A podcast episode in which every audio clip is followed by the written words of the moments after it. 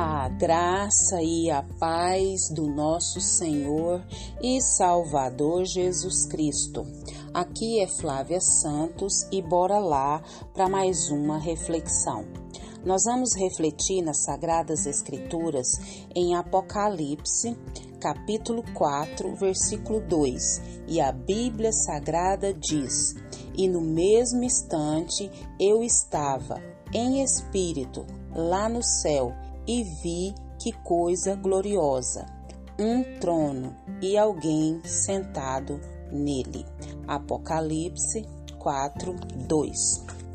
Nós vamos falar hoje, pela misericórdia de Deus, sobre a visão do céu que João, o discípulo de Jesus, que foi exilado para a ilha de Patmos, teve e nós vamos falar sobre essa visão do céu.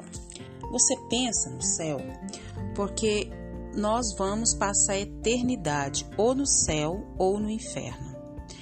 E nós precisamos saber sobre ambos. Eu, pela misericórdia de Deus, vou passar pela fé no céu. Então, a visão do céu que o discípulo, o apóstolo de Jesus, João, teve. E nós sabemos que Deus, ele está entronizado e ele tem o governo do universo. E não só tem o governo do universo, como também do nosso destino. E no meio de tantas provas, de tantas dificuldades, de tantas dores, de tantas angústias, nós, como povo de Deus, precisamos e necessitamos fixar os nossos olhos no Rei dos Reis e Senhor dos Senhores. Isso mesmo. Então, mesmo, né, nas tribulações, nós precisamos olhar para o para o céu, né? Contemplar o que nos espera, a esperança que nós temos, né? E ter é, e buscar o discernimento da palavra de Deus sobre é, o céu, sobre o trono de Deus. Nós sabemos que o trono de Deus é um lugar de honra. O trono de Deus é um lugar de julgamento, um lugar de autoridade é, o trono de Deus é um símbolo da soberania inabalável do Rei dos Reis e Senhor dos Senhores, o verdadeiro centro do universo. Glória a Deus por isso. Nós também sabemos, por intermédio das Sagradas Escrituras, que o arco-íris é o símbolo da graça e misericórdia de Deus. Ou seja, uma aliança que Deus fez com seu povo que não ia mais destruir a terra do jeito que foi destruída. Então Cristo já deu a si mesmo para nos resgatar daquele dilúvio do juízo eterno. E agora nós temos o sol da justiça que brilha sobre nós. Glória a Deus por isso. E aqui, se você for olhar do versículo 2 em diante, fala dos relâmpagos, das vozes, dos trovões, mostrando que as evidências do juízo e ira de Deus. Os que recusam a misericórdia de Deus, eles terão que suportar o juízo de Deus.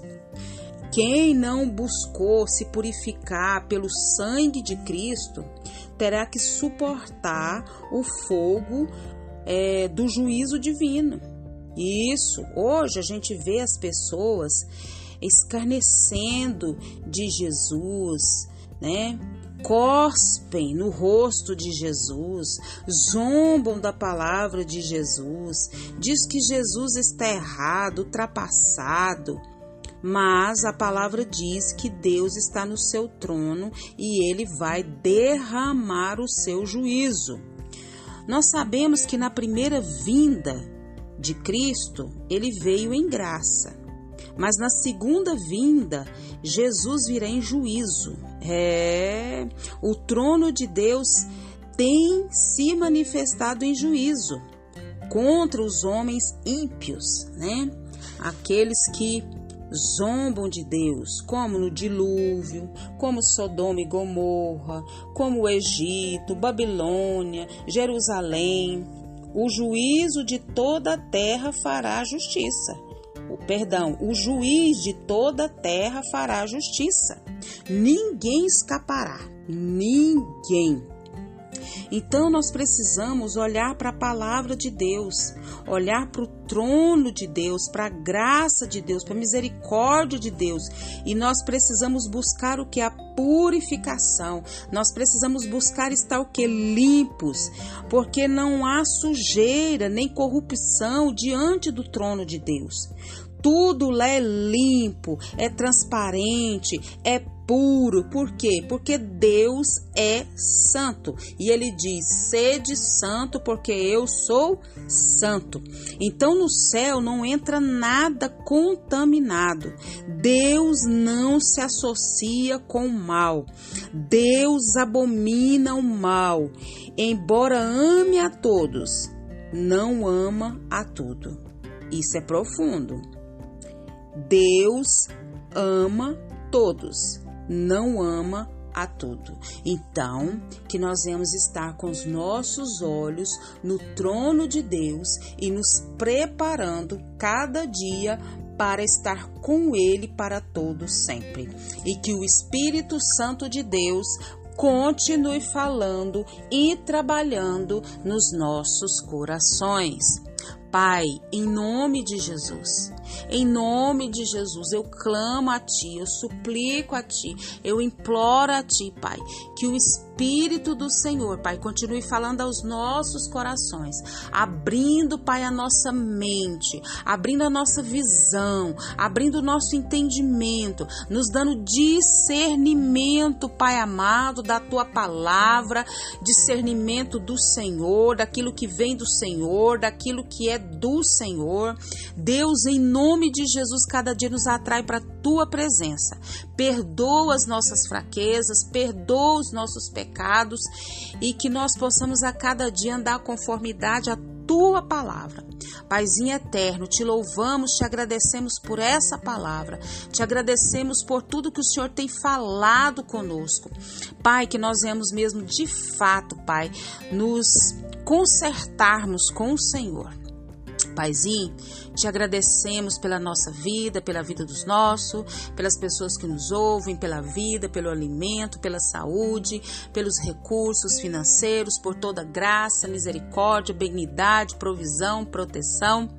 Deus, continua nos guardando, nos livrando de tantos males, de tantas pestes, de tantos acidentes, de tantos incidentes. Guarda a nossa vida, guarda os nossos, é o nosso pedido, agradecidos no nome de Jesus. Leia a Bíblia, leia a Bíblia e faça oração se você quiser crescer. Pois quem não ora e a Bíblia não lê, diminuirá, perecerá e não resistirá. Um abraço e até a próxima, querendo bom Deus.